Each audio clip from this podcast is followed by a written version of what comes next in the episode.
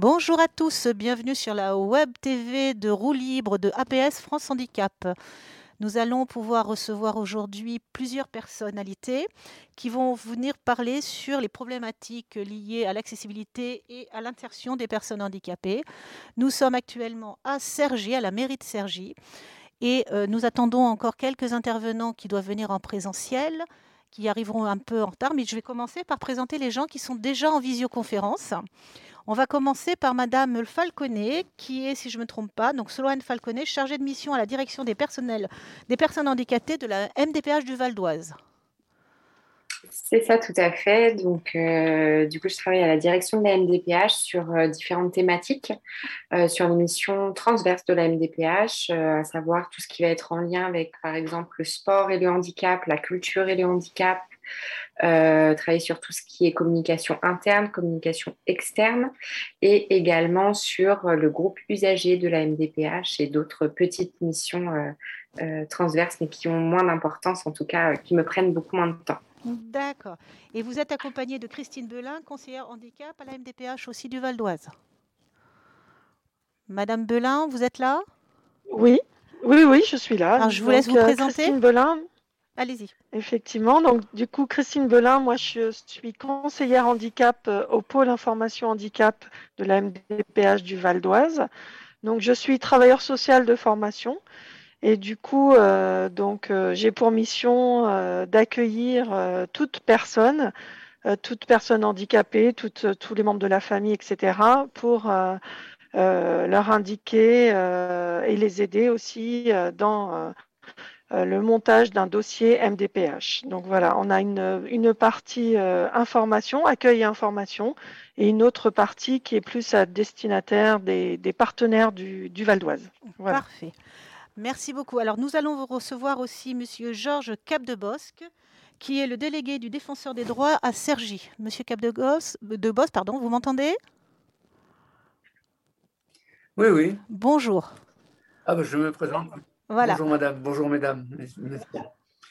Euh, je suis l'un des... Dans le Val d'Oise, nous sommes neuf délégués dans les sept, euh, les sept maisons de la justice et du droit, plus la maison d'arrêt. Dans la maison d'arrêt, il y a des personnes en situation de handicap. Et donc, euh, nous tenons des permanences. Hein. J'en tiens à peu près, pas, tout à fait une centaine dans l'année. Et on reçoit un certain nombre de personnes qui ont euh, en situation de handicap ou de, familles de personnes en situation de handicap. Et bien sûr, au niveau national, la défenseur des droits elle-même euh, interpelle le gouvernement ou les administrations sur des questions de handicap, présente des observations devant les tribunaux à l'occasion et fait des rapports. Et, elle, elle est le chargée pour la France de faire le rapport parallèle sur l'application de la Convention internationale des personnes handicapées. Parfait. Merci, Monsieur Capdebos. Nous allons aussi, nous avons Damien Guer, si je ne me suis pas trompée dans la prononciation du mot. Alors, Damien Guer est élu au conseil APF de département de Seine-et-Marne, référent territorial droit et le vice-président du, CDAPF du PH pardon, du 77. Excusez-moi, c'est. Monsieur. Pas de souci, merci Damien. voilà. Uh, Damien Guer, donc euh, je, suis en train d'essayer de régler mon problème de caméra, donc euh, excusez-moi, vous n'avez pas tardé à me voir.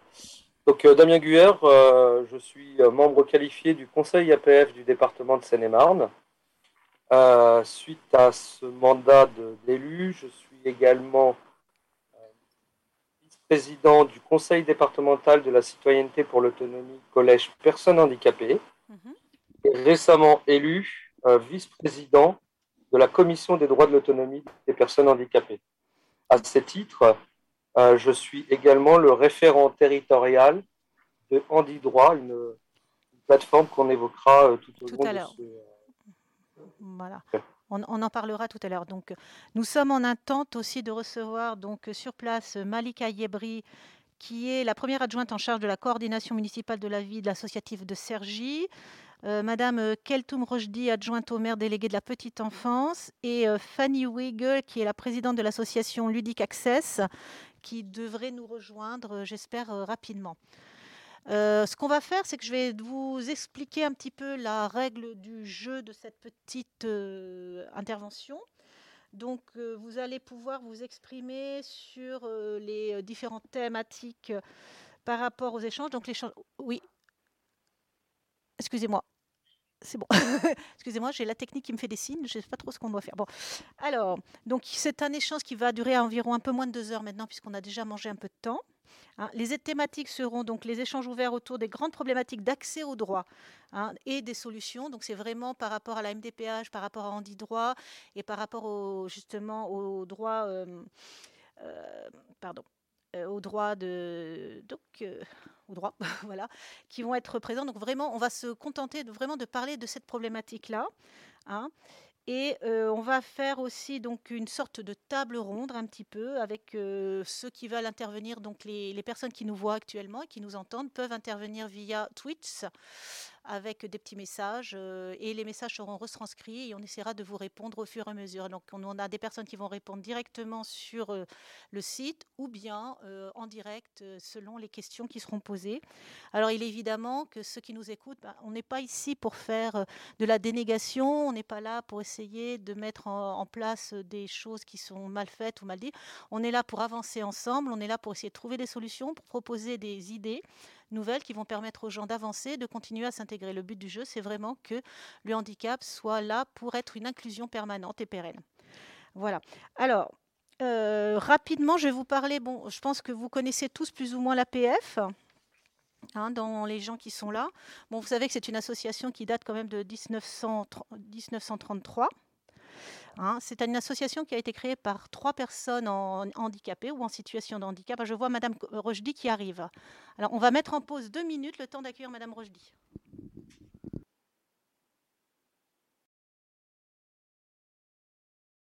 un petit peu. Donc, je vais continuer de parler de l'APF. Alors, donc, ça a été créé en 1933. Nous intervenons dans tous les domaines relatifs à la vie quotidienne du handicap, hein, aussi bien avec les aidants, l'accessibilité, la santé, l'emploi, l'accès aux droits, la rupture d'isolement. Et c'est implanté par département qui ensuite fonctionne en territoire, puis en région, et puis bien sûr sur le plan national. Et pour le 95, la délégation est à Aubonne. Nous avons à l'APF trois grandes missions de délégation. Donc la première, c'est accueillir et accompagner, répondre aux demandes juridiques, une centaine de demandes environ traitées par an, et euh, notamment via Andy Droit, dont euh, Damien Guer nous parlera bien. Les ateliers à la délégation ou hors les murs, et des sorties. Nous avons aussi, donc le deuxième point, c'est développer et dynamiser. Donc des actions de sensibilisation dans tout le département, aussi bien auprès des écoles, des établissements, des entreprises, euh, des collectivités qui nous appellent. Hein. Euh, des partenariats. Nous avons aussi donc représenté et revendiqué. Donc, on crée des groupes de travail en interne, donc groupe sensibilisation, groupe accessibilité. On va aussi discuter sur le PAM, etc. Et on a des représentations en externe des adhérents qui siègent en commission communale d'accessibilité à, la commission exécutive de la NDPH, etc., au, Cap Emploi, la commission du Cap Emploi, etc. Et nous avons donc euh, la mairie de Cergy et Access qui arrive. Donc on va pouvoir les faire entrer. Ce serait bien Camille qui puisse rentrer pour nous rejoindre. Hein et on va continuer. Alors voilà. Donc euh, la roue libre maintenant. Roue libre, c'est une radio qui a été créée par, par euh, APF juste euh, au moment du, du premier confinement pour permettre justement pour couper l'isolement et permettre aux personnes qui se sont éloignées de retrouver des moments de partage et ensemble. Donc elle a actuellement 277 abonnés et avec plusieurs milliers de vues. Hein. C'est un format donc en web TV avec la caméra, donc euh, là on a le plaisir de se voir un petit peu, et aussi en web radio. Et il y a plusieurs différentes euh, émissions euh, qui sont animées aussi bien par des acteurs de l'APF, donc des adhérents des bénévoles, des usagers, des établissements et des services, les salariés, mais aussi par des personnes externes qui sont invitées régulièrement sur différentes thématiques. Et c'est pour évidemment pour, toutes les personnes qui sont intéressées, qui s'inquiètent pour l'inclusion des personnes handicapées, aussi bien qu'on soit en handicap, qu'on soit aidant ou qu'on soit simplement sensibilisé à la question de handicap. Donc pour tout le grand public. Sur quoi ça peut parler? Différentes thématiques sont abordées. On a des émissions libres. Donc si vous avez une idée d'émission, eh ben, n'hésitez pas à contacter les, les responsables de Roue Libre. Ils seront un plaisir de voir ça avec vous quelques émissions thématiques sur l'emploi, la vie affective et, la sexuelle, l'accès aux droits, l'insertion. Et on a, comme aujourd'hui, des retransmissions en direct de grands événements APF, donc les assemblées départementales, la caravane des enfants, etc. Donc voici un petit peu tous les sujets. Donc euh, bonjour Fanny, nous avons Fanny donc, euh, qui vient d'arriver, la présidente de Luc Access, qui va venir s'installer à ma droite.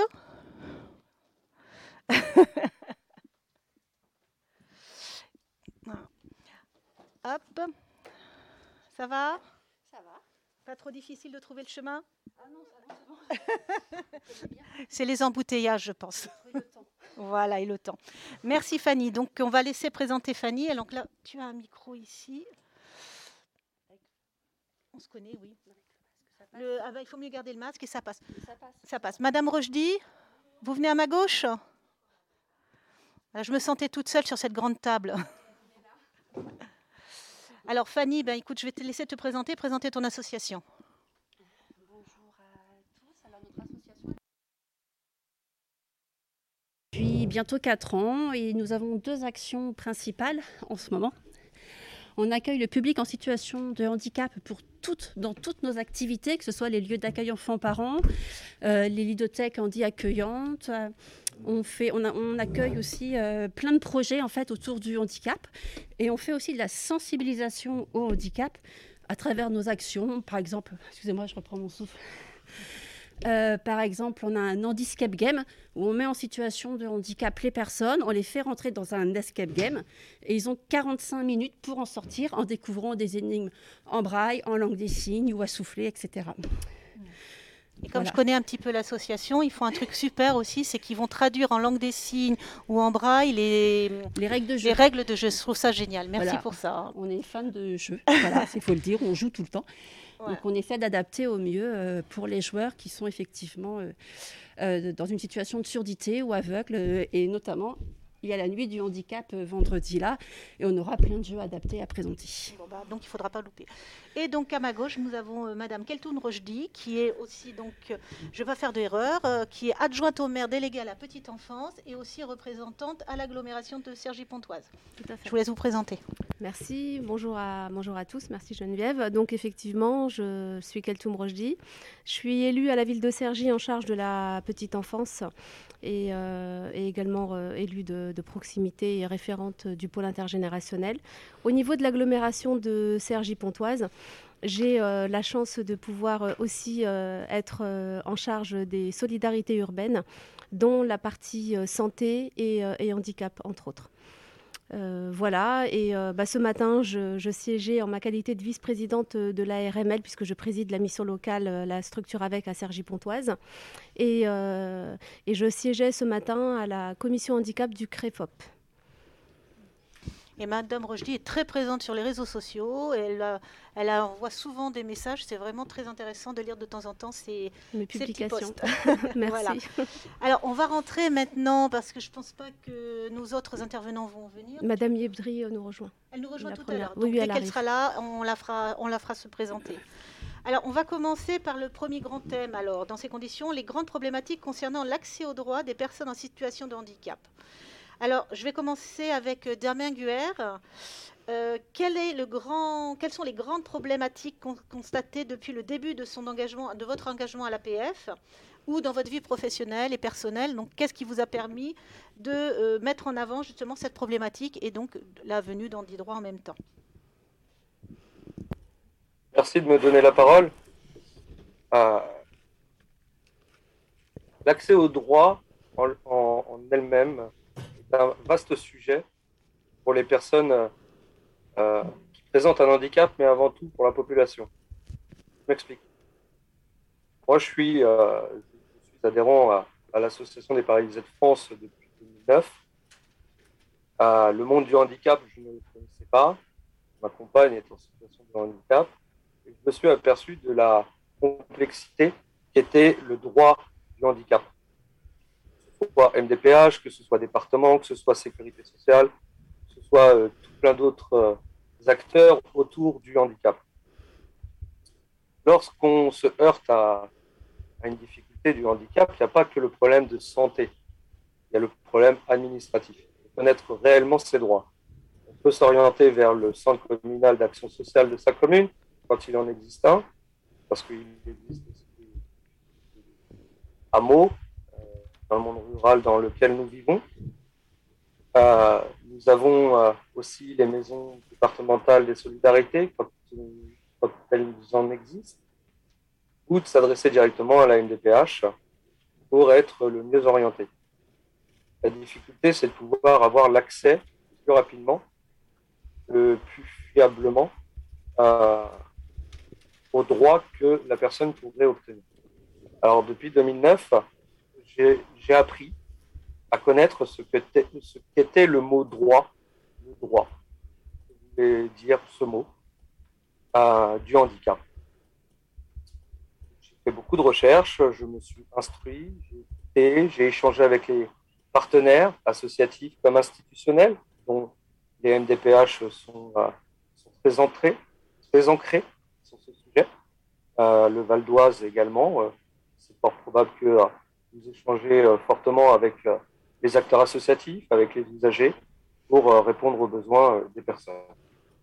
Et finalement, au fur et à mesure, je me suis instruit via les, guides, que ce soit la Caisse nationale de solidarité, que ce soit euh, la réglementation de la loi du 11 février 2005, qui est la base fondatrice du monde du handicap euh, pour ce qui concerne les droits MDPH. Puis, euh, finalement, au fur et à mesure, j'ai acquis des connaissances. Puis, je suis rentré au sein de la commission exécutive, donc qui le conseil d'administration de la MDPH, Et là, j'ai encore appris auprès de, la direction, auprès des partenaires, euh, de ceux et celles qui, euh, présentent euh, les sujets du fonctionnement et de l'organisation de la MDPH. À la suite de ça, je suis rentré à la commission des droits de l'autonomie des personnes handicapées. Alors c'est vrai que mon dada, en interne APF ou même en externe, que ce soit milieu associatif ou institutionnel, me dit souvent tu m'agaces avec la prestation de compensation du handicap sur le droit d'aide humaine. Et c'est vrai que c'est un vrai sujet, c'est un sujet euh, au cœur de la vie euh, en autonomie pour la vie quotidienne, dans l'intérêt de la personne, mais aussi dans l'intérêt de, euh, du maintien à domicile, surtout à l'heure actuelle où on parle beaucoup de l'habitat inclusif. Et finalement, on s'est, enfin, je me suis retrouvé à, à, avoir un panel de mots, de, de glossaires, enfin de, de, de, de cibles, et j'ai appris le, le glossaire euh, interne MDPH, même milieu associatif, connaissent, euh, que ce soit la, RSDAE, la restriction substantielle d'accès à l'emploi, à l'emploi, pardon, durable et à l'emploi, pardon, euh, l'allocation adulte handicapé ou l'allocation d'enfants, l'éducation handicapée, bref, tout, plein de droits. et puis, au fur et à mesure, en délégation, on va solliciter une multitude de fois pour accompagner des personnes à l'instruction du dossier, enfin l'instruction, l'accompagnement, le remplissage du dossier, parce que c'est le fait, et euh, pour que euh, la MDPH puisse avoir le maximum d'informations. Bien souvent, on se heurte à un problème où on dit la MDPH n'a pas répondu à mes besoins, ou euh, la sécurité sociale n'a pas répondu à mes besoins, n'importe quelle autre institution. Eh bien, nous, au cœur de, l'association, on œuvre pour que le dossier soit le plus complet possible dans l'intérêt des équipes pluridisciplinaires pour qu'ils la situation de la personne. Euh, et parfois, ça crée des recours, parfois de la compréhension. Et euh, c'est vrai qu'on se, on se retrouve avec des, droits annexes. Donc, on a l'allocation adulte handicapé, mais on a aussi la majoration de la vie autonome, la, majoration de la vie autonome n'est pas ouverte par la MDPH, mais par la caisse d'allocation familiale. Euh, vous avez euh, les pensions euh, d'invalidité en lien avec l'allocation handicapé. Bref, un panel de sujets qui font que les droits MDPH annexent d'autres droits et qui peut être un flou artistique, intellectuel pour les usagers de tous les jours. Mais même aussi en interne institution, où on se retrouve également dans des, difficultés d'interprétation de texte, où il faut être au plus juste euh, pour répondre aux besoins de la personne. Et donc, ça crée des débats, des débats enrichissants, intellectuels, dans l'intérêt des, usagers. Et je peux vous dire que euh, depuis 2009, donc on est en 2021, le sujet du droit du handicap il me reste encore beaucoup à apprendre parce que c'est évolutif. Mais je ne connais pas mes doigts la loi du 11 février 2005, mais je connais, je connais ces articulations et ces décrets qui permettent justement une meilleure application du droit et du juste droit euh, dans l'intérêt des personnes en situation de handicap. J'espère que j'ai été clair. Si je ne suis pas, vous me le dites. Et puis, euh, je pense, Merci Damien, je pense que c'était clair. On va accueillir d'abord euh, Malika Yebrid, qui est donc la première adjointe en charge de la coordination municipale de la vie associative. non, et municipale et de la vie associative. C'est ça, je ne me suis pas trompée. Euh, est-ce que ma technique, euh, Baptiste, tu peux donner un casque à Madame Yebrib Parce que le sien n'est pas branché. Bah, si. j'ai entendu ah, Vous entendiez tout? oh, Alors c'est moi, je n'ai rien dit. Je suis désolée. Je fais mon mea culpa. Madame Yebrib, je vais vous, laisser vous présenter alors. Je suivais attentivement ce qui se disait, euh, malgré mon petit retard. Alors présentez-vous. Eh bien, donc, euh, je, suis donc la première adjointe de la commune euh, et, voilà, je suis enchantée, moi, de, participer à, ces échanges cet après-midi. Alors, un peu, euh, un peu au pied levé, mais, en tout cas, enchantée de partager ce moment avec vous. Merci beaucoup. Euh, donc, euh, on va continuer donc à parler un petit peu. Donc, sur les droits. On a normalement jusqu'à 15h30 un petit peu. On a beaucoup parlé de la NDPH. Est-ce qu'on peut entendre euh, Madame Falconet, par exemple, qui pourrait essayer de rebondir sur ce qu'a dit Damien Guer alors, en toute transparence, je pense que je vais laisser euh, la parole à ma collègue Christine parce que j'ai pris mon poste très récemment et que je ne suis pas forcément encore euh, tout à fait au point euh, sur tout ce qui est question de droit. Alors, bien que je les maîtrise quasiment tous dans leur ensemble, sur des questions plus pointues, je pense que Christine Belin sera beaucoup plus à même de vous répondre. Alors, bah, Madame Belin, on vous écoute alors. Euh, oui, alors c'est un peu compliqué pour moi d'intervenir. Effectivement, ce qu'a dit Monsieur Guerre, euh, bah, écoutez, moi c'est mon quotidien, si je puis dire, si je peux vous parler de moi, puisque je suis travailleur social, je suis à l'accueil. Donc effectivement, euh, j'ai un premier volet d'accueil enfin, d'orientation et surtout, effectivement, euh, j'aide les personnes à la complétude du dossier. Donc, ça peut se faire par le biais, au niveau de la MDPH du Val d'Oise, en tout cas par le biais de rendez-vous. Donc, on donne des rendez-vous aux gens qui nous le demandent. Euh, il faut qu'ils viennent jusqu'à jusqu'à nous et euh, voilà, suivant la situation de la personne, euh, soit on les aide à compléter leur dossier, soit carrément on le fait avec eux entièrement. Et euh, du coup, ce que là où insistait Monsieur Guerre, euh, pour moi, c'est effectivement mon quotidien, c'est la partie expression libre. C'est-à-dire que les gens sont un petit peu stressés euh, avec ce dossier qui fait quand même 20 pages. Et le nouveau dossier est arrivé donc en mai 2019, à remplacer l'autre qui faisait 8 pages. Et donc, euh, ça a été quand même assez compliqué, mais sur le Val d'Oise, on a eu beaucoup de chance puisque nous avons eu euh, la possibilité euh, de former tous les partenaires du Val d'Oise. Quand je dis tous les partenaires, c'est à peu près tout le monde. Ça va du CCAS aux tuteurs, aux hôpitaux, aux assistantes sociales, etc. On nous a laissé ce temps-là donc pour présenter aux partenaires le dossier on a, je dirais, avec tous les services de la MDPH, on avait fait des groupes de travail et sur chaque page du formulaire, on faisait des focus euh, en expliquant les parties importantes et qui, euh, qui étaient nécessaires pour l'évaluation. Et du coup, ça donnait cette notice que vous trouvez dans les dossiers MDPH.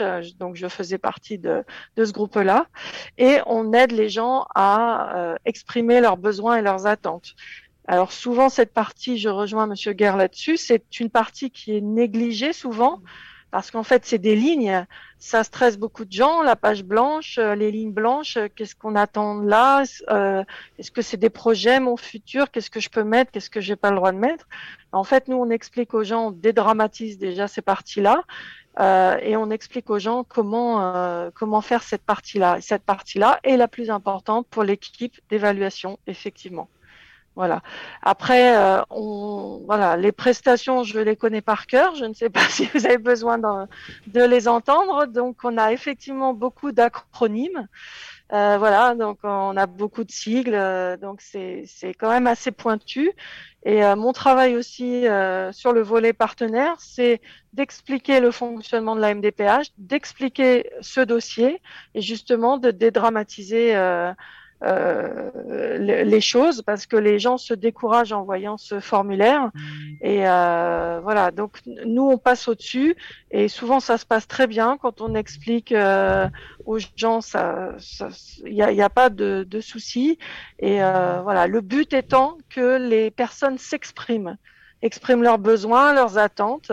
Et euh, du coup, quel que soit l'endroit où c'est, je, dirais, c'est lu par les gens de l'équipe d'évaluation.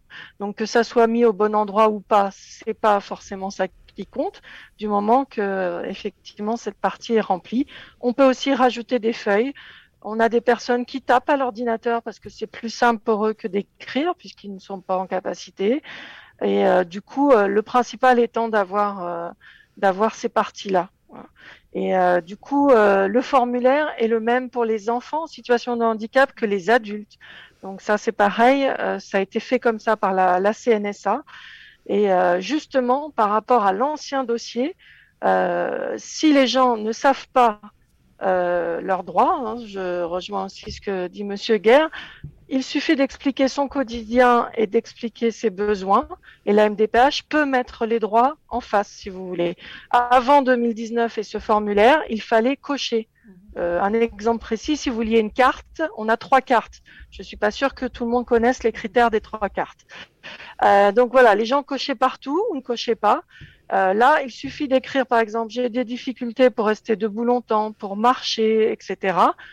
Et la MDPH peut mettre une carte, que ça soit coché ou pas d'ailleurs, puisque la nouvelle philosophie euh, qui a été, euh, euh, je dirais, qui est partie par la CNSA, c'est justement l'expression des besoins afin que les gens soient pas pénalisés, qu'on puisse mettre tous les droits en face.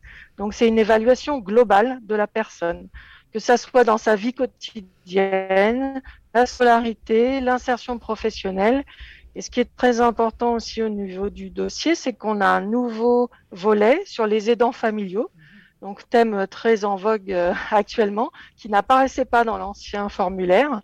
Et ça, c'est très important aussi euh, de, le faire remplir euh, aux personnes concernées. Voilà, j'espère que je n'ai pas été trop longue. non, c'était très bien.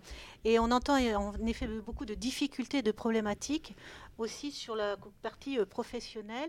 Et je pense que, euh, Monsieur Capdebosque, vous allez pouvoir intervenir pour, euh, dans votre partie à vous-même et expliquer un petit peu justement, ce que je, si je ne me trompe pas, d'après les chiffres, le handicap est l'un des premiers critères de, d'exclusion sur le plan professionnel.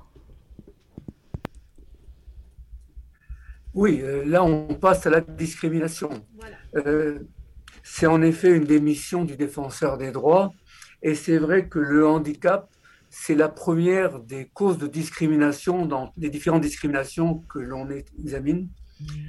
Alors, la discrimination euh, que, qu'on voit dans les permanences, c'est très souvent, en effet, l'emploi.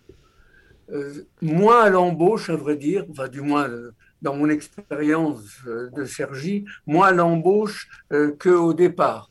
C'est-à-dire que assez souvent, on a des dossiers euh, de licenciement pour inaptitude au travail.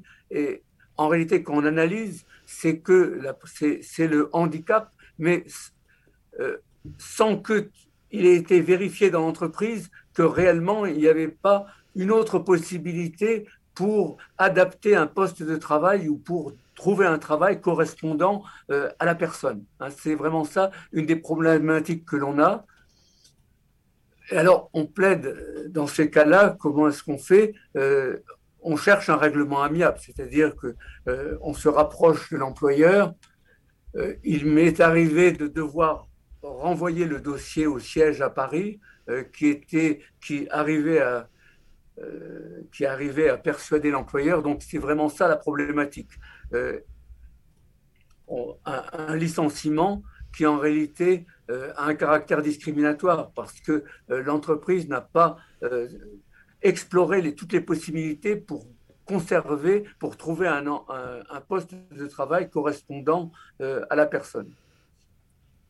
Voilà. Oui. Alors ça, dit, on a d'autres. Dans la problématique d'accès aux droits, euh, le quotidien, euh, je, reprends ce que vient de dire Madame Belin, euh, c'est réellement de dédramatiser euh, les rapports.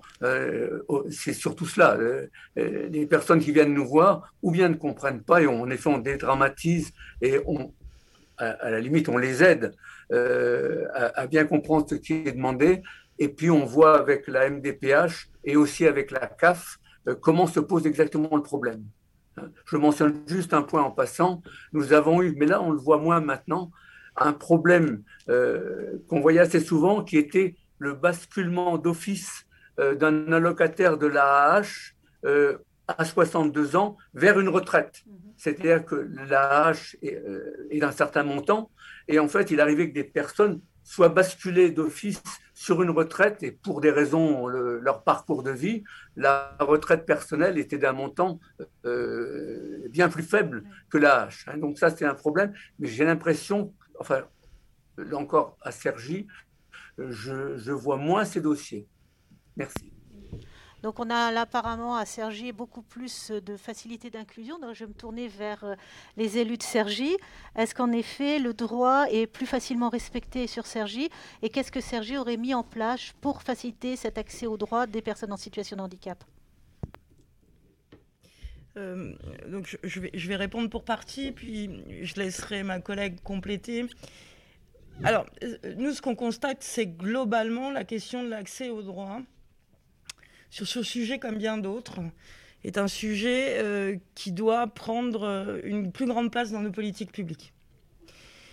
Bien souvent, les collectivités territoriales et les communes, elles sont, elles sont les outils de premier niveau et c'est bien souvent vers elles qu'on se tourne pour pouvoir, euh, pour pouvoir répondre aux questions des habitants. Les habitants, la première chose qu'ils vont faire, c'est pas c'est pas anecdotique si aujourd'hui, s'il y a un élu dans lesquels les Français ont confiance, c'est les maires, c'est que d'abord on va voir le maire. Alors on a bien conscience que parmi toutes ces collectivités, chacune a ses compétences et que évidemment la question du conseil départemental sur les questions de handicap est très importante, mais mais c'est vrai que ici à Cergy, on s'est attaché et on s'attache, et c'est vraiment le quotidien. Et ma collègue qui est en charge des solidarités à côté de moi pourra en parler beaucoup mieux que moi, mais on s'attache à faciliter l'accès aux droits des citoyens sur, un, sur, une, sur plein de sujets. Et bien souvent, euh, on, est, dans des débats entre nous, entre élus euh, d'une même équipe municipale, sur euh, mais oui, mais on, fait ça en plus, c'est pas la compétence de la commune.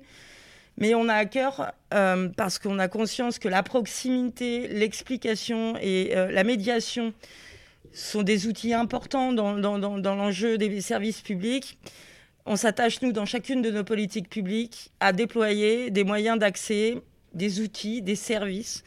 Et on a une administration, de ce point de vue-là, qui, euh, fonctionne en très grande intelligence et, qui est très attachée aux questions d'innovation.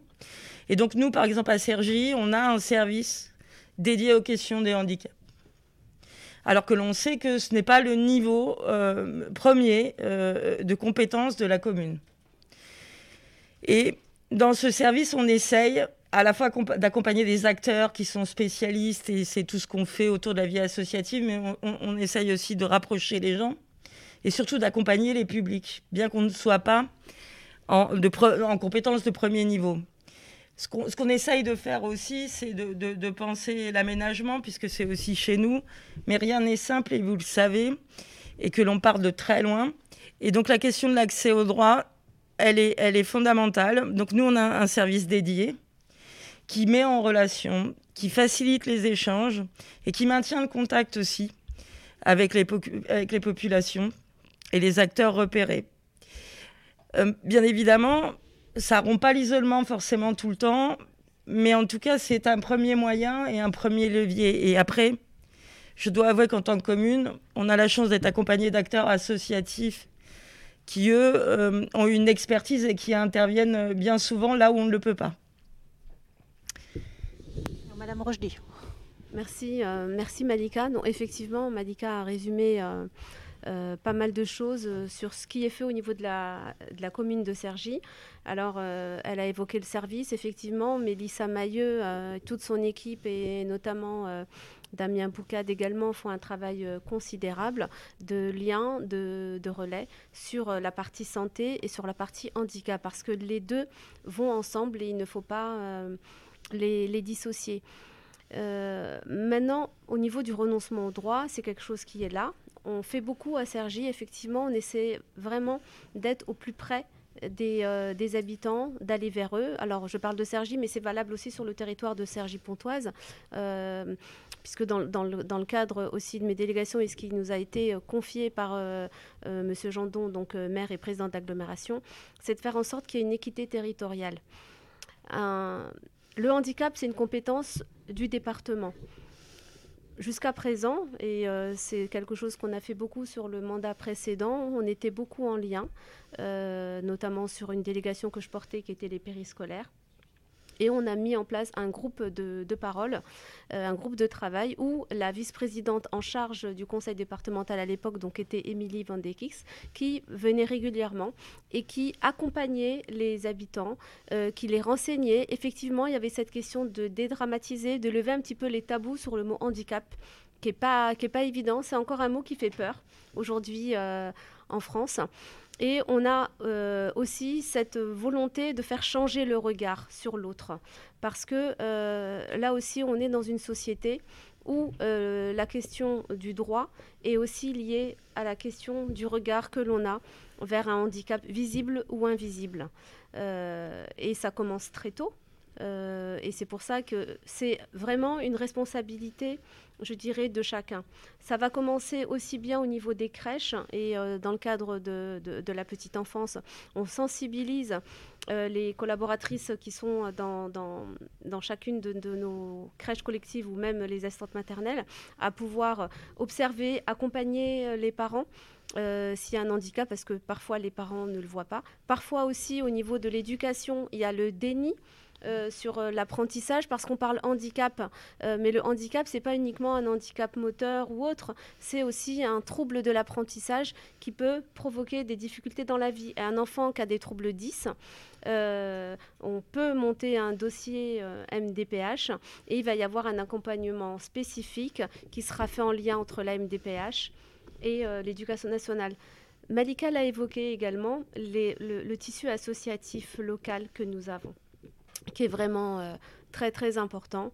Alors il y a des associations qui arrivent à avancer un peu mieux que d'autres, d'autres qui ont des difficultés parce que il y a des coûts euh, financiers euh, qui sont exorbitants. On a aujourd'hui Fanny donc de l'association Ludic Access qui est qui est, avec nous et qui, qui fait énormément de choses justement pour lever un petit peu ces, ces, tabous, pour permettre justement à ce qu'il y ait une vraie inclusion et que tout le monde vive ensemble. C'est pas parce que on est euh, on a un handicap qu'on ne peut pas vivre normalement. Voilà, ça doit pas être quelque chose de discriminant, au contraire, ça doit rapprocher et ce travail sur le changement du regard et lutter contre le renoncement au droit qui a été exacerbé aussi pour les personnes en situation de handicap avec la crise sanitaire et avec toutes les difficultés euh, par rapport au numérique. Voilà. Merci. Alors bah, justement, Fanny, là tout le monde parlait des associations. C'est vrai que les associations ont un rôle important dans le lien par rapport aux droits des personnes handicapées. Euh, toi, en tant qu'association, comment tu penses, euh, quel est le lien et justement quel est l'apport de l'association? Est-ce que c'est si important? Est-ce que les associations doivent rester en arrière? Euh, Parle-nous un petit peu de ce genre de choses. les associations ne peuvent pas rester là juste à regarder. Non, on est toujours dans l'action. Nous, nos notre objectif principal, et je pense pour toutes les associations qui œuvrent pour les personnes en situation de handicap, elles sont là euh, notamment pour, nous on dit, déconstruire les idées reçues, parce qu'effectivement, comme vous l'avez précisé, ça fait peur, ça fait pitié. Non, on est là pour montrer que le handicap, eh ben, c'est aussi quelque chose en plus et pas quelque chose en moins. C'est euh, toute la richesse de cette métier. Nous, on mixe les publics. On, on, met vraiment notre travail à cœur de mixer les publics. On accueille le public en situation de handicap, le public neurotypique, le public valide, entre guillemets, bien sûr. Et on veut de la mixité parce que c'est ces échanges-là qui sont très, très riches. Et je pense que d'un côté comme de l'autre, on, apprend beaucoup de choses. Après, euh, effectivement, il y a des actions qui sont plus faciles que d'autres. Hein, ça, on ne se le cache pas. C'est sûr qu'il y a des moments un petit peu difficiles à porter pour tout le monde. Voilà.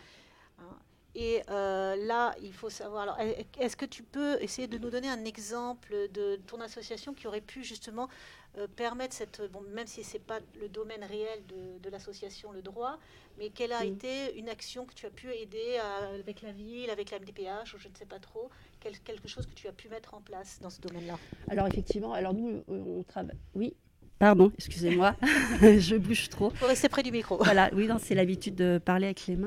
Euh, euh, effectivement, on n'a pas tant que ça de lien avec la MDPH, sauf qu'effectivement, nous, on aide notre public à monter leur dossier MDPH. Et c'est vrai, quand on dit, il faut, moi, ce que je répète toujours, vous devez tout écrire dans ce dossier. Il ne faut pas cacher les choses, même si vous avez honte d'être dans les lignes. Non, il faut tout décrire du lever au petit matin, la difficulté que ça peut vous apporter jusqu'au coucher le soir. Il faut pouvoir le dire. Et vraiment, même si on a l'impression que c'est euh, des tonnes et des tonnes de paragraphes, il faut tout mettre dans tous les moindres détails. Ça, c'est vrai. Donc, on accompagne notre public euh, pour ces dossiers MDPH aussi. Euh, chose qu'on ne faisait pas avant, en fait, maintenant, voilà, de, de, plus en plus. En lien avec la ville, on est en train de monter un projet, je regarde euh, Malika, parce qu'on se voit dans pas longtemps, pour essayer de monter un projet un peu plus grand, justement, parce que le public, voilà, nous demande de plus en plus de choses. Je parle du public en situation de handicap, et on veut essayer de les accompagner. On ne veut pas faire à leur place, on veut les accompagner au mieux dans leurs droits, dans leurs activités. Alors justement, là, tu as dit un mot important, c'est ne pas faire à la place de quelqu'un et mhm. accompagner. Et je pense que là, Damien Guer, euh, je vais vous donner la parole parce que avec l'APF et la création de la plateforme Andy Droit, c'est justement une première démarche pour essayer de euh, mettre en avant plus facilement les accès aux droits. Alors pas uniquement, euh, Damien, si je ne me trompe pas, parce que moi je suis toute nouvelle à l'APF, pas uniquement dans le domaine euh, professionnel, mais aussi bien logement, euh, accessibilité, ça touche tous les, toute cette partie-là, on dit droit alors. Oui, effectivement. on dit droit touche MDPH, mais touche aussi le logement, touche le travail, touche la santé, touche un panel de sujets de la vie quotidienne concrètement. Euh, ce qui fait que euh, le, sujet il est quand même euh, multi. on, l'appelle multi-sujet. la plateforme en des droits est de premier niveau, donc c'est de connaître la situation de la personne, connaître son besoin, connaître pourquoi elle vient vers nous, essayer de dégrossir un peu les, incompréhensions du dossier, enfin des dossiers, que ce soit logement, que ce soit CAF, que ce soit MSA, donc mutualité sociale et agricole, que ce soit euh, divers, divers institutionnels. Euh, parfois, c'est aussi le département, parce que euh, pour remplir un dossier de, pour la PCH ou pour la carte de transport, etc. et puis, on essaye de répondre aux besoins de la personne, mais tout en allant vers. Et c'est important. moi, l'attitude qu'on m'a appris, parce que avant d'être euh, le référent territorial en droit. Euh, j'ai été, euh, dans le cadre de ma famille personnelle, accompagné par une assistante sociale de la vieille école. Ça, c'est important. Moi, j'aime bien la vieille école. je ne dis pas que les, assistantes sociales d'aujourd'hui ne sont pas de la vieille école. Attention, il n'y a pas de propos péjoratifs de ma part. Mais à l'ancienne école, c'était on va accompagner la personne à comprendre son dossier, quel que soit le dossier. Euh, les mots qui sont employés, la problématique à répondre, comment répondre aux besoins, etc. Euh, par exemple, le dossier MDPH, je ne vais pas accompagner la personne à remplir avec elle, mais je vais l'accompagner à comprendre son dossier de manière pédagogique, euh, pour que demain, ce soit lui aussi, elle aussi, apporter son soutien à l'égard d'autres personnes qui auraient également le besoin. Alors, on ne connaît pas tout. On ne sait pas tout. Donc, c'est d'où pourquoi il faut avoir un réseau. Et un réseau institutionnel. CCAS, MDS, MDPH, CAF, enfin, un ensemble, un ensemble de personnes. Je pense qu'en allant dans ce sens, on arrivera à répondre aux besoins et de répondre surtout aux personnes qui passent dans le trou de la raquette, mais minime soit-il, mais le trou de la raquette. Parce qu'on peut mettre tous les dispositifs possibles et inimaginables, quand on a des départements vastes, une région vaste, c'est toujours délicat de pouvoir répondre à Monsieur Dupont qui habite à 50 euh, km euh, avec deux maisons euh, dans ce petit hameau.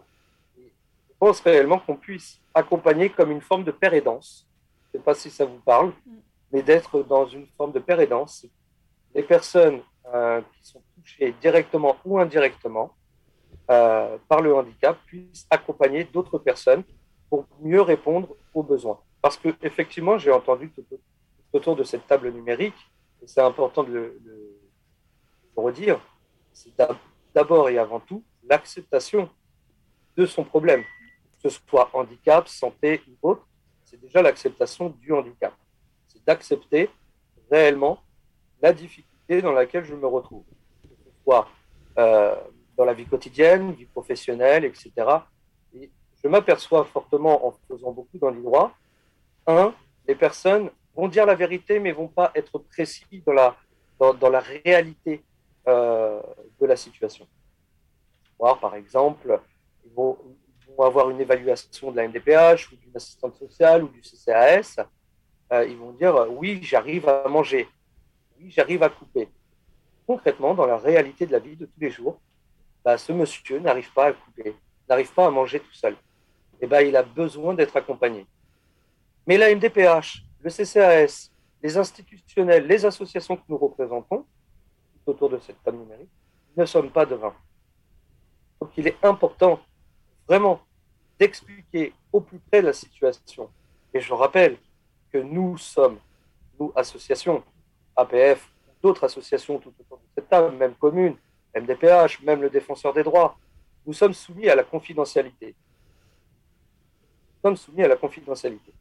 Et avant tout, tout ce qui se dit doit rester entre la personne et le référent qui représente l'association ou l'institution pour accompagner cette personne. Après, il faut être en lien avec les institutions, la NDPH, etc., pour pouvoir répondre aux besoins. On a parlé euh, du logement. La problématique du logement est un réel problème. Il faut avoir un partenaire de réseau euh, multiple pour pouvoir répondre aux besoins demande de logement, l'adaptation du logement, euh, etc. La, problématique de, l'école inclusive.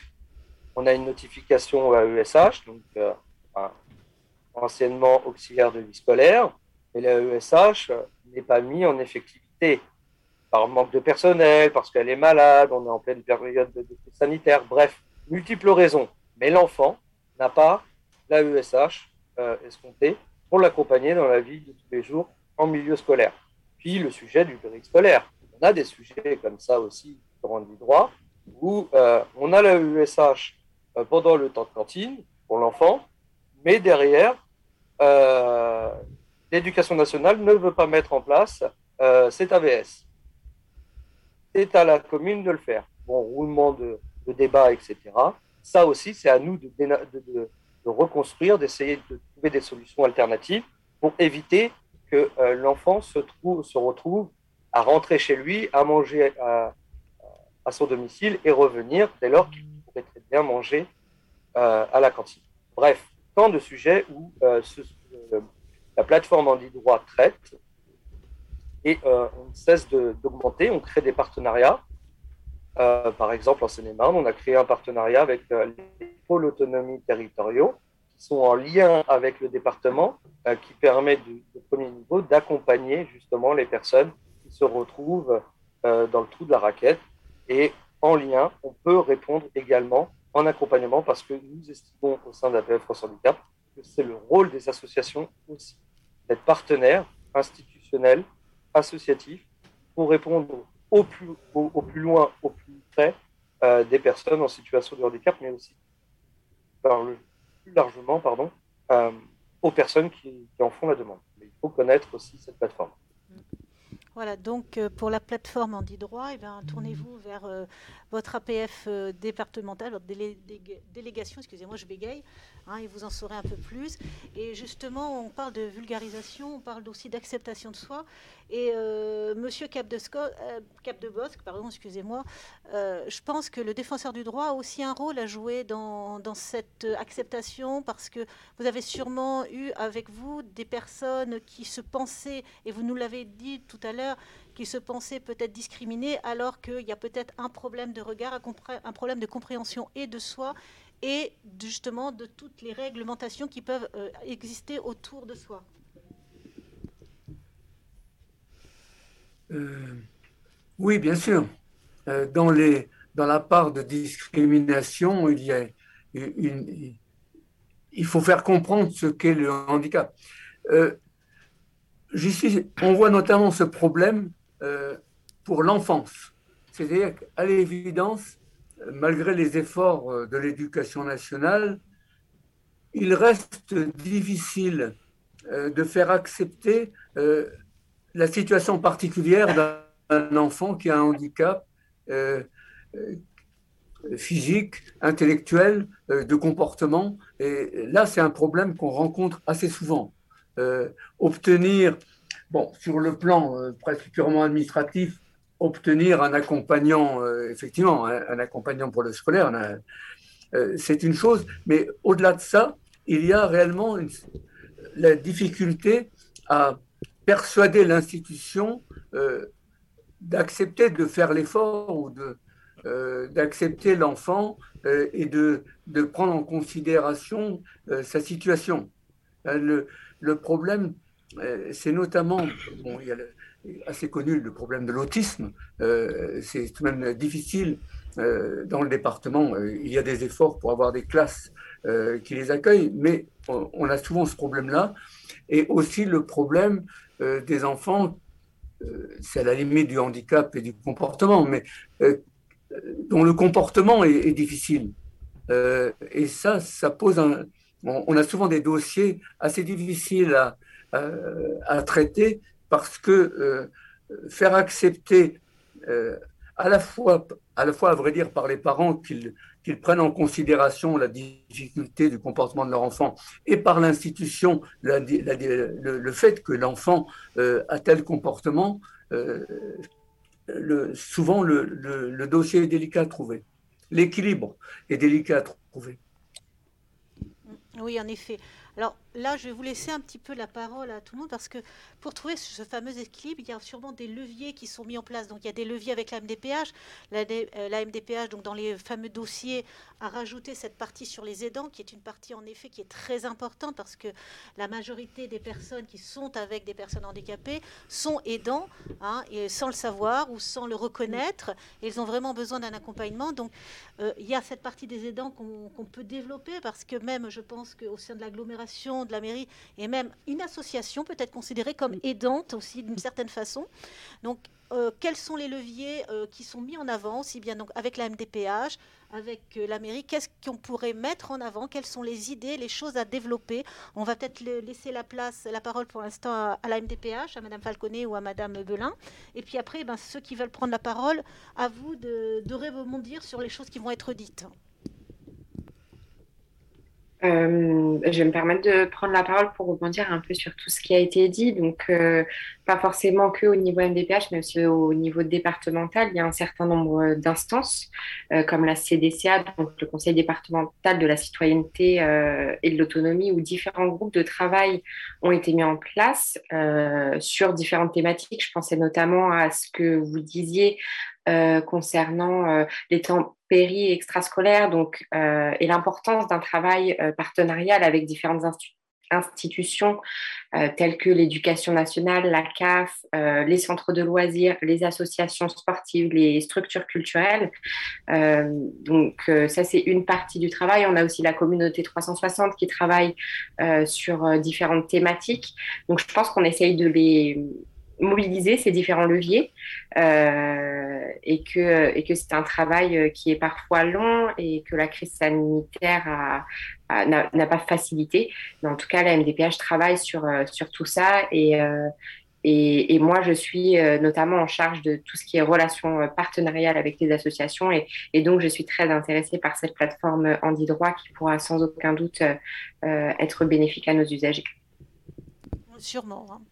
Quelqu'un veut rebondir Madame Rochdy Écoutez, sur tout ce qui vient d'être euh, évoqué, effectivement, je partage pas mal, euh, pas mal de choses. À savoir que euh, sur la ville de, de on est plutôt bon élève par rapport à tout ce qui concerne le, handicap à l'école ou même à la crèche. donc, on, va, on, a nommé et il va y avoir une prise de poste officiellement d'une référente inclusion santé au niveau de la petite enfance. On a déjà depuis euh, plusieurs années euh, une référente euh, handicap au niveau de, la ville de Cergy sur le service éducation et notamment sur les périscolaires. et le maire l'a répété hier lors de, son live Facebook, on, tâche d'assurer une continuité sur l'accompagnement de l'enfant qui a une AESH. Donc euh, l'AESH sur le temps scolaire, comme ça a été évoqué tout à l'heure. On fait la continuité, nous, sur le temps périscolaire et on, prend en charge justement euh, ces, euh, ces, AESH de manière à ce qu'il y ait une continuité pour l'enfant. On, tente à le faire au maximum. Les animateurs au niveau de la ville de, de sont euh, également euh, amenés à avoir des formations. Et un enfant qui est en situation de handicap a un animateur dédié euh, qui est formé par rapport à sa problématique, que ce soit de l'autisme ou un souci de santé ou autre. C'est vraiment un, suivi qui est fait de manière personnalisée. Donc ça, c'est un point important et c'est vraiment une volonté euh, politique, euh, volontariste que nous avons au niveau de la ville. Maintenant, pour le, reste, ce qui a été euh, évoqué, effectivement, le statut des aidants, c'est un statut qui, qui fait encore défaut. Euh, donc on en parle beaucoup. Euh, maintenant, entre la théorie et la pratique, il y a quand même un gap qui est important. Il faut vraiment arriver à ce que euh, les institutions et l'État puissent continuer les avancées. Il y en a des avancées, mais il faut vraiment continuer de, les améliorer. Et puis, il y a toute cette... Question de l'accompagnement à remplir un dossier parce que l'handicap, soit on l'a très tôt dans la vie, soit c'est un handicap qui arrive au cours de la vie. Quand l'handicap arrive au cours de la vie, ça fait basculer énormément de choses. Euh, et dans les différentes instances euh, qui sont euh, menées au niveau de, de la collectivité, euh, il y a cette prise en compte. Les travailleurs euh, sociaux, le CCAS, euh, le service logement. J'étais encore tout à l'heure en commission logement. quand on voit que dans un dossier, il y a une personne qui a un handicap et que c'est précisé, on, s'assure de faire euh, une, proposition à la commission par rapport justement à sa situation. Donc tout est mis, euh, tout est mis en œuvre, euh, que ce soit sur les loisirs ou autres, et sur la partie loisirs par exemple, et l'accès, l'accès au sport. Malika pourra peut-être en dire un mot aussi. Oui. oui, l'accès au sport, oui. je dirais que l'accès au sport, c'est je dirais que c'est comme un petit peu les questions d'accessibilité dans l'espace public. Euh, la question, c'est l'équipement et les moyens et le financement des équipements. Et pour les associations et les clubs sportifs, c'est un travail euh, de longue haleine. Et, c'est vrai que ça facilite pas euh, les, pratiques et ça nécessite aussi d'avoir des, des, équipements en, état d'accueillir euh, ces pratiques. Et donc ça demande aux collectivités et, euh, et ben, d'investir sur euh, les, les outils. Et on sait bien que de là, on a un, un immense champ à moissonner et beaucoup de retard. Et à Sergi comme ailleurs, même si on a une commission accessibilité qui nous aide aussi à repérer les manques et les carences dans l'espace public quand on réhabilite un équipement, on s'attache évidemment à répondre, parce que la réglementation le veut aujourd'hui, mais on va d'ailleurs plus loin bien souvent que la réglementation. Mais c'est un travail de titan, un travail aussi euh, qui nécessite euh, bah, que les pouvoirs publics locaux et que les cofinanceurs investissent. Et ça vaut aussi pour les, les équipementiers du sport. Mmh. On arrive à Paris 2024, c'est les Jeux olympiques et para-olympiques. Euh, et on voit bien que même là, euh, je ne suis pas sûre que le monde va changer beaucoup d'ici 2024. Alors je ne suis pas pessimiste parce que évidemment, nous élus locaux, on s'y attache. Mais on mesure quotidiennement euh, à quel point il y a encore beaucoup de travail dans l'accès aux droits, dans la manière dont on accompagne ces populations et dans la manière dont on accompagne la prise en compte et la prise de conscience aussi. Euh, il y a encore euh, évidemment beaucoup de préjugés et nous, collectivités, euh, par, en organisant ces semaines, ces semaines de sensibilisation, on essaye aussi de faire ouvrir les, les, yeux aux gens. Mais je pense qu'on a encore beaucoup de travail devant nous, mais, mais, mais on avance. Oui, en effet, il y a beaucoup de travail à mettre en place. Je pense que tout le monde est d'accord sur ce domaine-là. Et alors, est-ce qu'il y a déjà des idées qui pourraient euh, émerger? Alors du côté des, euh, des gens qui nous suivent sur la web TV, est-ce qu'on a quelques réactions? Oui, alors est-ce que vous m'entendez? Euh, bah, On t'entend un peu. Alors oui, il y, a, il y, a, quelques interventions et notamment un débat sur l'AAH et la déconjugalisation. Donc voilà, des adhérents qui ont envie de se remobiliser. On a aussi euh, donc euh, en carte euh, qui, qui, discute et qui pose la question du coup sur, sur vous. Quel est votre avis par rapport à la déconjugalisation? Quelles actions ont été mises en place et peuvent être mises en place? Parce que pour rappel, ça a été refusé plusieurs fois là par par le Parlement, notamment je crois cette semaine ou la semaine dernière. La semaine dernière, hein, c'était le 3 ou le 4 décembre. Euh, au prétexte euh, que ce serait euh, inégal par rapport au mode de calcul des autres minima sociaux. Donc voilà, qu'est-ce que vous pensez de la situation? Alors que quelqu'un veut répondre autour de la table ou alors ben, de l'autre côté de l'écran, est-ce que vous avez un point de vue, on va dire officiel, mais ça peut être aussi le vôtre, ce que vous ressentez dans cette problématique-là? Quelqu'un veut prendre la parole? Il y a une main levée. Il y a une main levée. Je... Ah, Damien. D'accord. Alors, Damien, vous la parole. Oui, merci. Euh, je voulais juste rebondir avant de, prendre la parole sur, euh, sur la déconjugalisation de la hache, qui est un vrai sujet.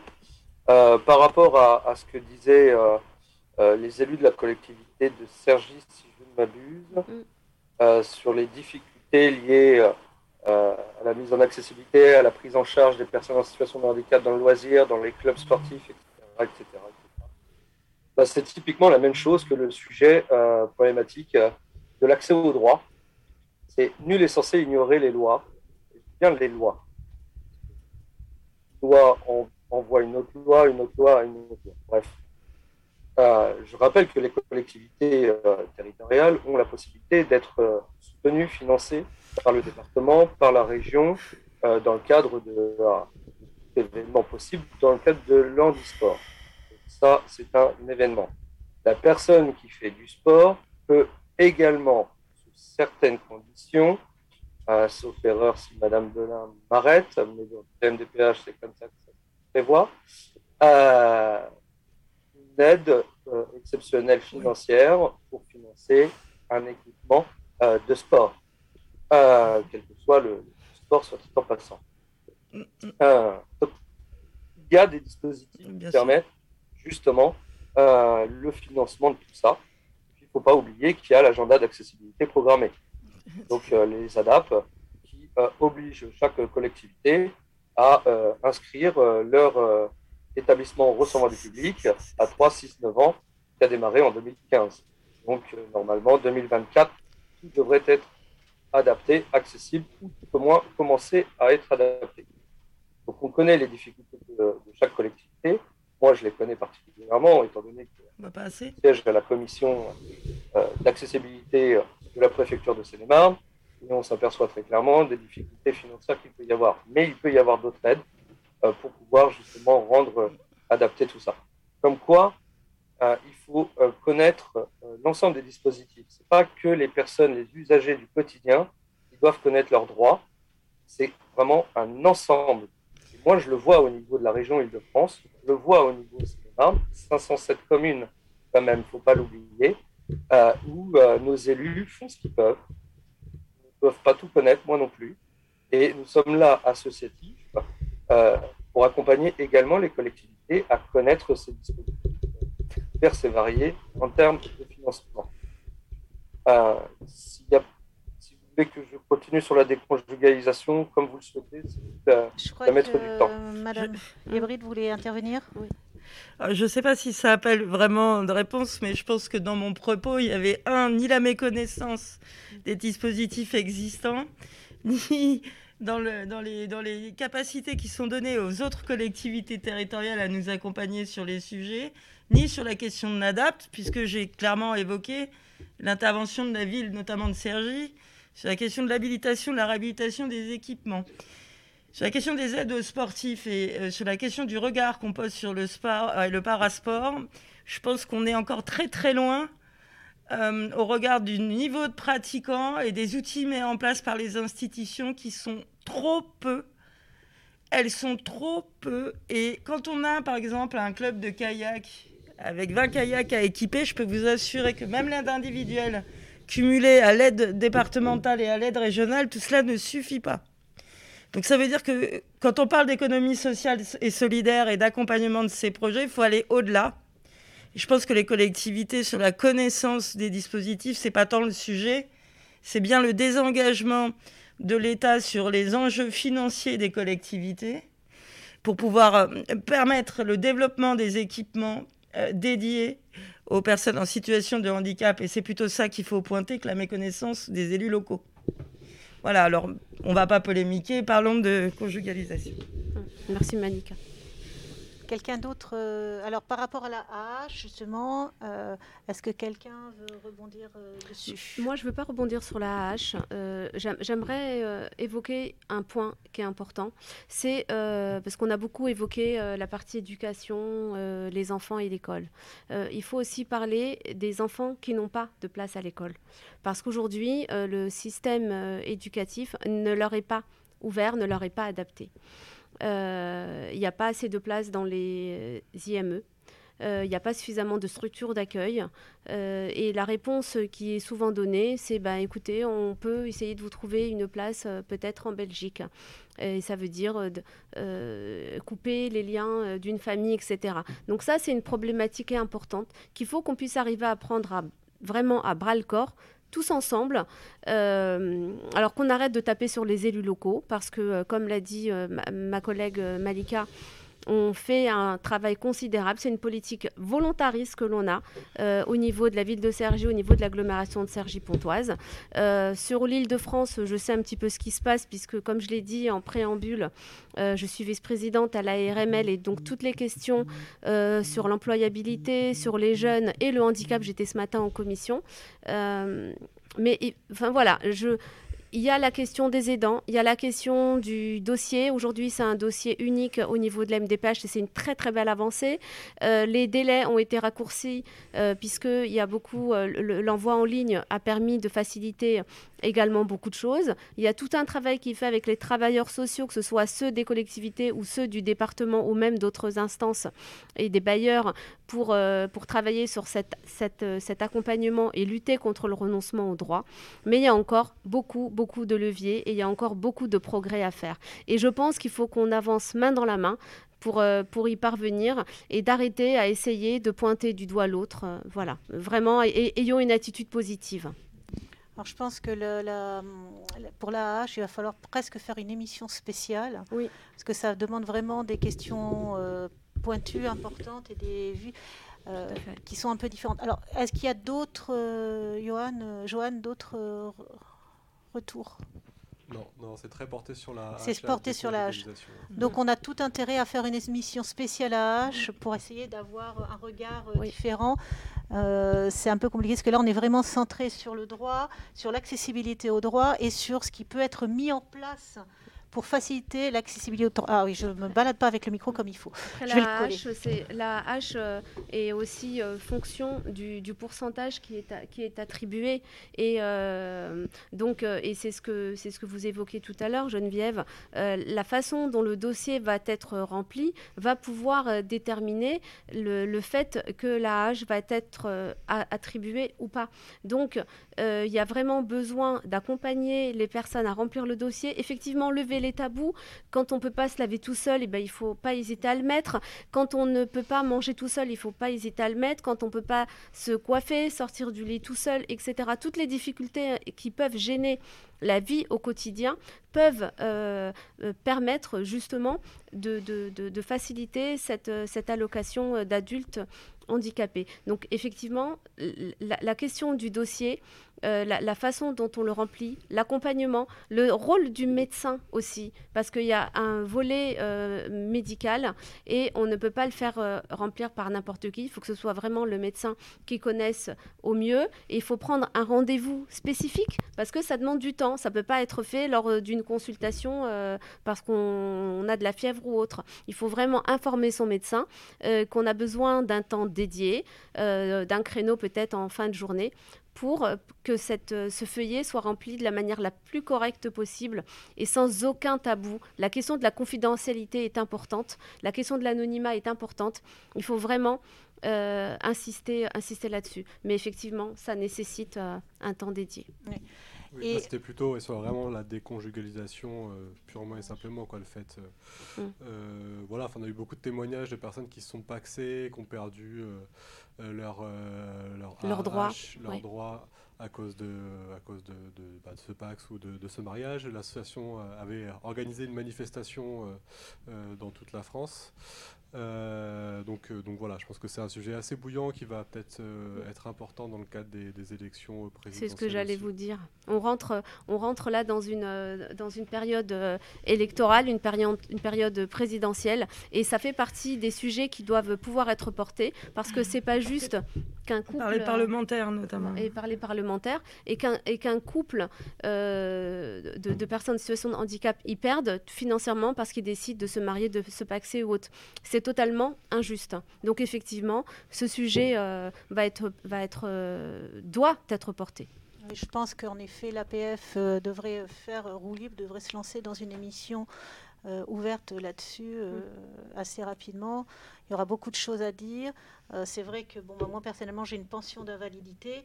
Et je n'ai aucun problème parce que je suis mariée. Et mm. ce n'est pas logique, en effet, que les pensions d'invalidité, on, bon, nous, on paye des impôts dessus, mais on ne la perd pas, alors que la hache, si on est marié, on la perd, etc.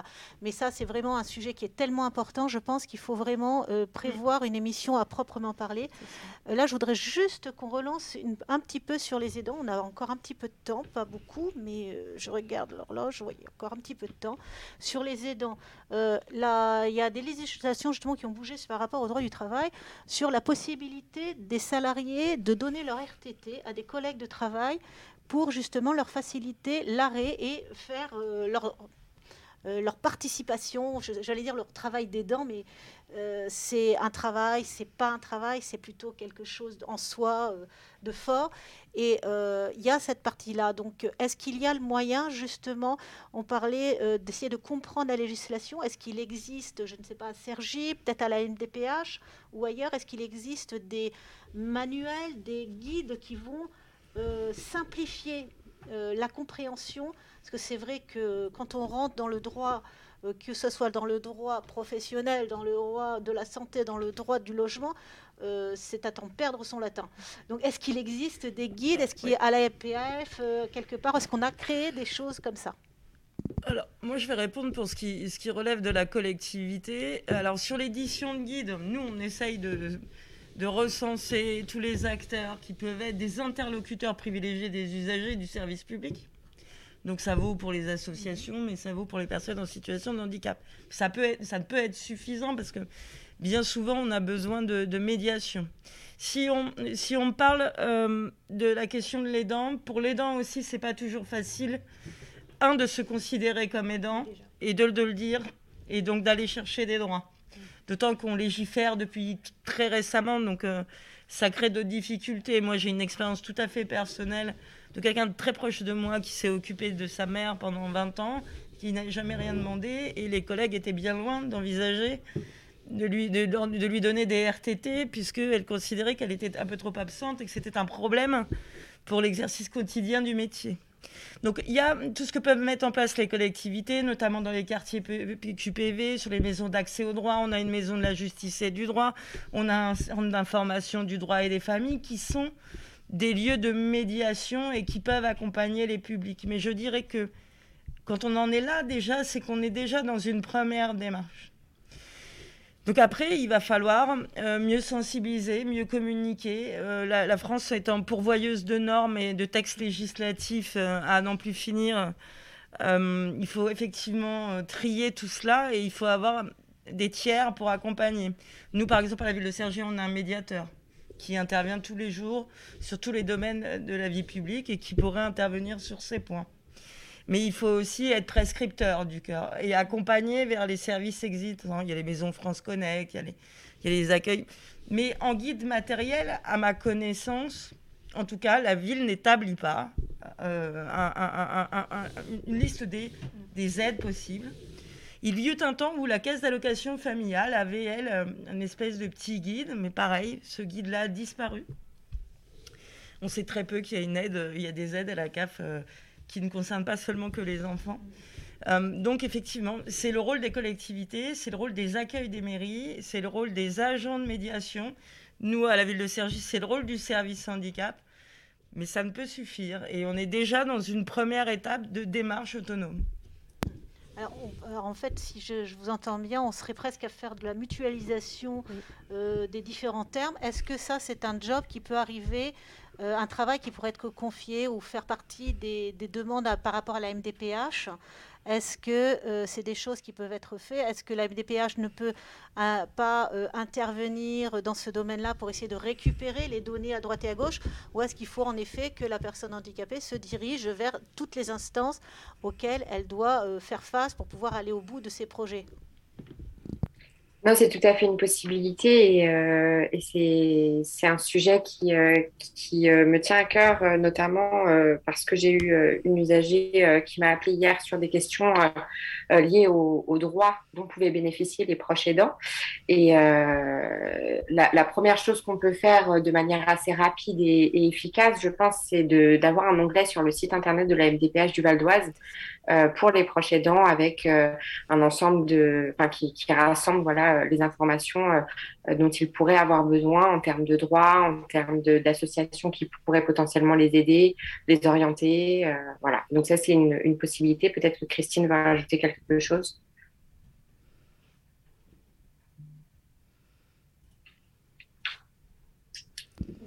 Madame Juste, je voulais dire qu'on a. Enfin, oui, alors, il y a, plusieurs. Il ne faut pas qu'il y ait confusion. Hein. Aidants familiaux dans le cadre de la PCH, ça, c'est le côté MDPH. Et après, aidants familiaux dans le travail. Donc, c'est vraiment. Là, ça dépend de la DRH, si vous voulez. Donc, c'est ça que je tenais à dire. Et donc, nous, on a. Enfin, le jour de la journée des aidants, le 6 octobre, comme tous les ans, on, a on participe à des actions au niveau des aidants familiaux. Et euh, du coup, au niveau, euh, au niveau, du conseil départemental, euh, la DRH a fait bah, une visio aussi avec une interview euh, d'une aidante, donc salariée du conseil départemental. Et du coup, on avait, on a, on avait fait cette action-là. donc, le, le, but, si vous voulez, de la DRH, c'était effectivement que les salariés qui soit s'occuper de leurs enfants handicapés, de leurs parents âgés ou euh, enfin des, des, choses de cet ordre-là puissent euh, en fait être recensés puisque la majorité, comme vous le disiez, ne, ne le font pas et puissent avoir effectivement bénéficié de dispositifs et de choses particulières mais au niveau de la DRH. Donc, ils peuvent avoir des congés, des congés proches aidants. Euh, au niveau du, de la DRH chez nous, euh, je, bon, c'est pas ma casquette, mais comme je suis intervenue, je peux vous le dire. Euh, il y a le don des RTT, ce que vous disiez tout à l'heure, mais il y a aussi un aménagement de son temps de travail. Si on a besoin d'arriver plus tard, de revenir plus tôt, il y a aussi la possibilité de faire du télétravail, euh, voilà, d'avoir des jours de congé euh, plus facilement, d'avoir des temps partiels, etc. Euh, voilà, pour que justement les, je dirais, la hiérarchie soit plus, soit plus dans l'empathie et un œil plus protecteur au niveau de ces salariés-là. Euh, voilà, en sachant que de plus en plus, quand même, la tendance aussi étant que euh, il y a beaucoup d'enfants euh, mineurs qui sont aussi aidants de leurs parents. Donc ça, je pense que c'est pas assez dit.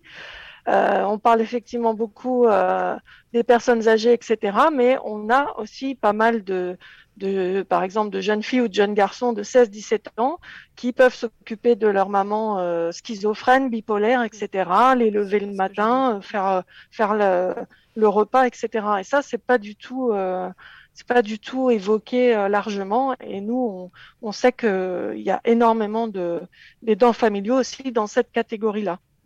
Et ça, c'est important quand même. Oui, tout à fait, en effet. Hein. Il y a ces problématiques. Alors moi, j'ai une question quand même qui me taraude un petit peu avec euh, Monsieur Capdebord. Est-ce que euh, par rapport aux défenseurs de droits, il y a euh, des gens qui sont justement reconnus aidants ou qui se font reconnaître, qui sont atteints de discrimination, qui ont cette problématique-là justement de discrimination? Est-ce que ça revient jusqu'à vos oreilles? Très franchement, enfin, moi, je n'ai pas eu de dossier typiquement sur cette problématique. Et j'ai regardé les décisions, les, préconisations du, euh, du, défenseur, de la défenseur. Effectivement, on parle des aidants, euh, mais j'ai n'ai rien réellement d'original à ajouter à ce que viennent de dire les, les personnes de la MDPH. Bon, donc c'est pour l'instant. Alors, je, juste si, si, vous pouvez me permettre, j'ai quelques chiffres, du coup j'ai cherché. Euh, donc on avait fait des recherches, il y a à peu près 11 millions d'aidants, donc, dans, dans, ces 11 millions, il y a 62% d'actifs. Mhm. Et du coup, ça fait à peu près un salarié sur cinq. Donc, c'est euh, assez euh, important. L'âge moyen, c'est 52 ans et c'est surtout des femmes. 57% sont des femmes. Et euh, du coup, 90% des aidants aident un membre de leur famille. Mais il y a quand même aussi 34% des aidants qui prennent soin de deux personnes ou plus. Donc, ah en plus, ils peuvent avoir leurs enfants et leurs parents. Et il y a quand même 60% euh, des dents qui vivent dans un domicile différent euh, de la personne aidée, ce qui peut aussi compliquer. Tout à fait. Madame voilà, si je peux me permettre, comme ça, ça, on a des petits chiffres. Merci pour ces chiffres, c'est très intéressant. Madame Rochdy. Oui, euh, par rapport à ce qui vient d'être évoqué, effectivement, le rôle des, des, entreprises et des services RH est, est, essentiel sur cette question d'empathie par rapport aux aidants. Moi, j'aime les appeler les aimants parce que, effectivement, il y en a beaucoup qui vont pas euh, se poser la question s'ils ont des droits ou pas, parce qu'ils le font, parce que pour eux, c'est quelque chose de, naturel. On a lancé au niveau de l'agglomération de Cergy-Pontoise euh, un diagnostic territorial de santé, donc euh, il est, il est en, construction, et dans le cadre du Conseil local de santé mentale que, je préside, on a mis en place des capsules vidéo euh, de manière à pouvoir sensibiliser. Euh, et il y a une capsule qu'on n'a pas mis au niveau du grand public, mais on l'utilise euh, de manière à, animer des, tables rondes et à sensibiliser sur justement le rôle des des aidants et les sacrifices qui sont faits parce qu'un aidant s'oublie. et ça, c'est aussi important. Et il faut parvenir à pouvoir donner un temps de répit à ces, à ces aidants. Donc ça, c'est un point important euh, parce qu'ils craquent et que la santé mentale de, ces femmes et ces hommes qui, euh, sont là pour accompagner au quotidien euh, des malades proches finissent par craquer parce qu'eux-mêmes, ils ont besoin d'un temps pour eux. Donc, c'est quelque chose qu'on a lancé. Il y a tout ce travail de détection sur la santé mentale, sur la prévention en santé mentale. Donc, on vient de démarrer au niveau de de, de, Sergi Pontoise. On a 65 personnes euh, qui vont être formées euh, d'ici à la fin euh, du mois. Ça a déjà démarré depuis le mois d'octobre.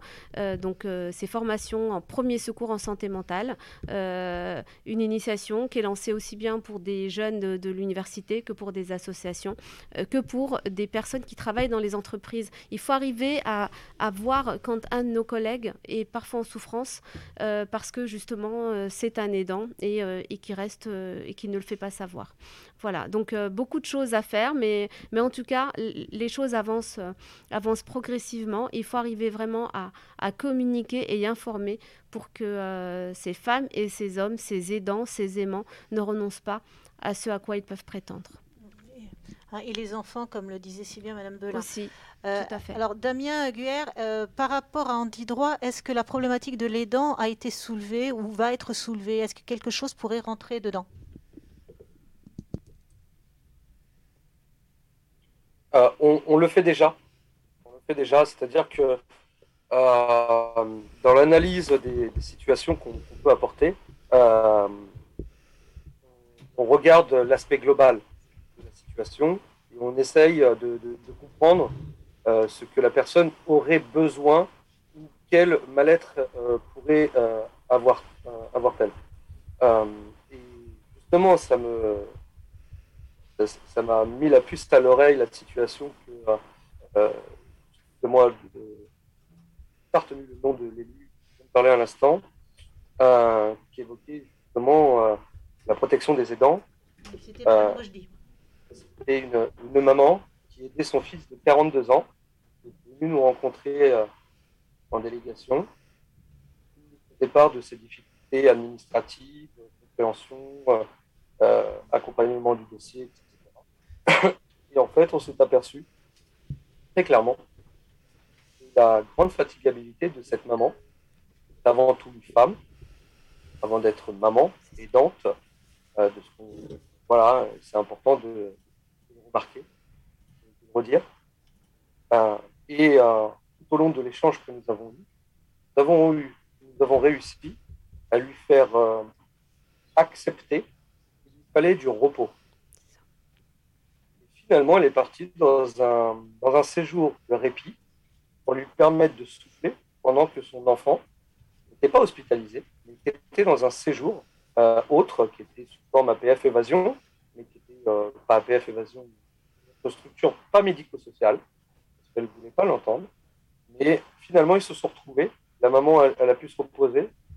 Euh, son enfant de 42 ans, enfin l'adulte, la personne, quoi, a pu profiter également, elles se sont retrouvées soulagées.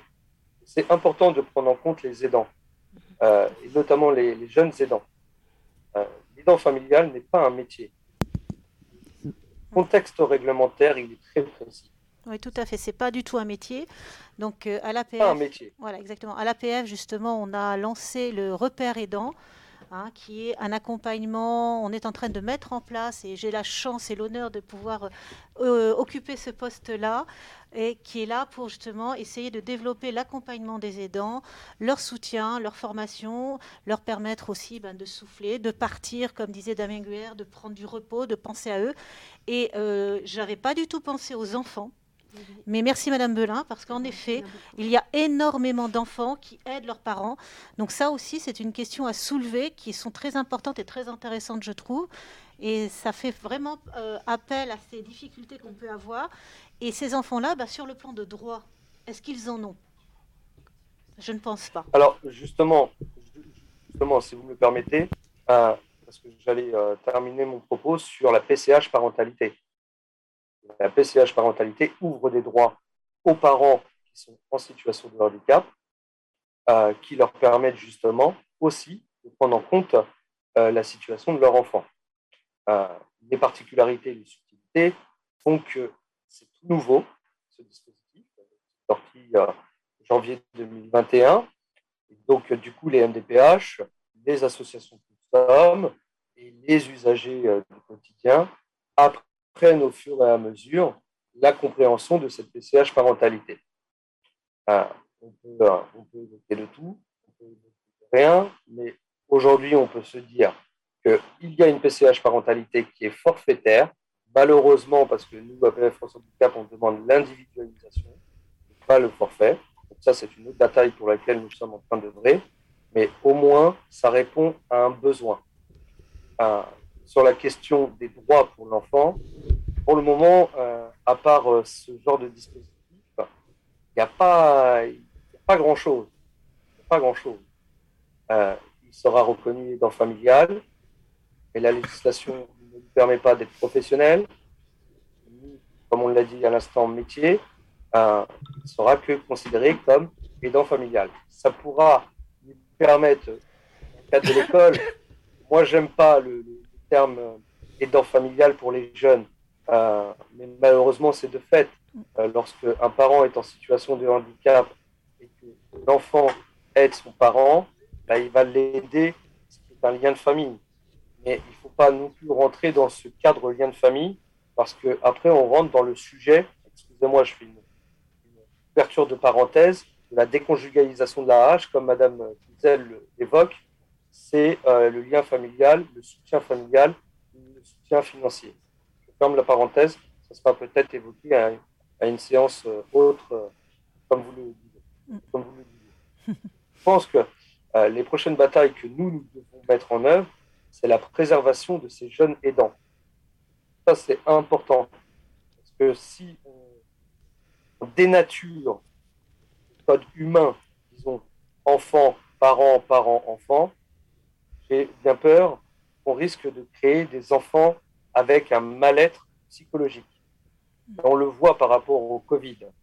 La période de confinement, on travaille beaucoup avec l'UNAFAM, je pense vous aussi autour de la table, euh, ou même la DAPI.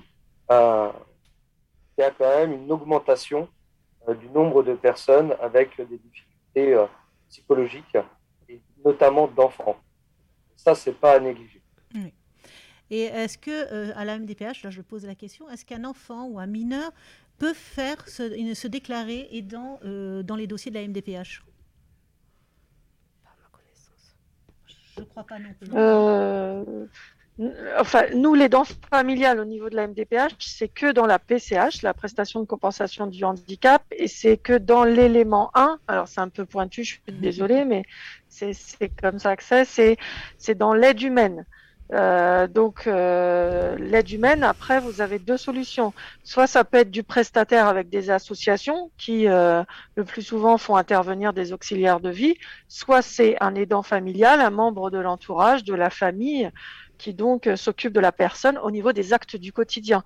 Et là, on ne reconnaît pas l'enfant. C'est une personne majeure. Obligatoirement majeure. Voilà, ça c'est un, gros problème de droit. Qui, euh, c'est vrai qu'il y a énormément d'enfants qui le font. je pense à des familles qui ont des parents sourds et muets, et c'est l'enfant qui fait les démarches, qui fait tout. Et il y a le problème de la scolarité, il y, a, il y, a, tout, et puis le, le, fait de garder son enfance et de ne pas grandir trop vite. Ça, c'est un sujet, je crois, qu'il faudra aussi euh, développer euh, un peu plus dans cette partie-là. Est-ce qu'il y a des questions, euh, Joanne?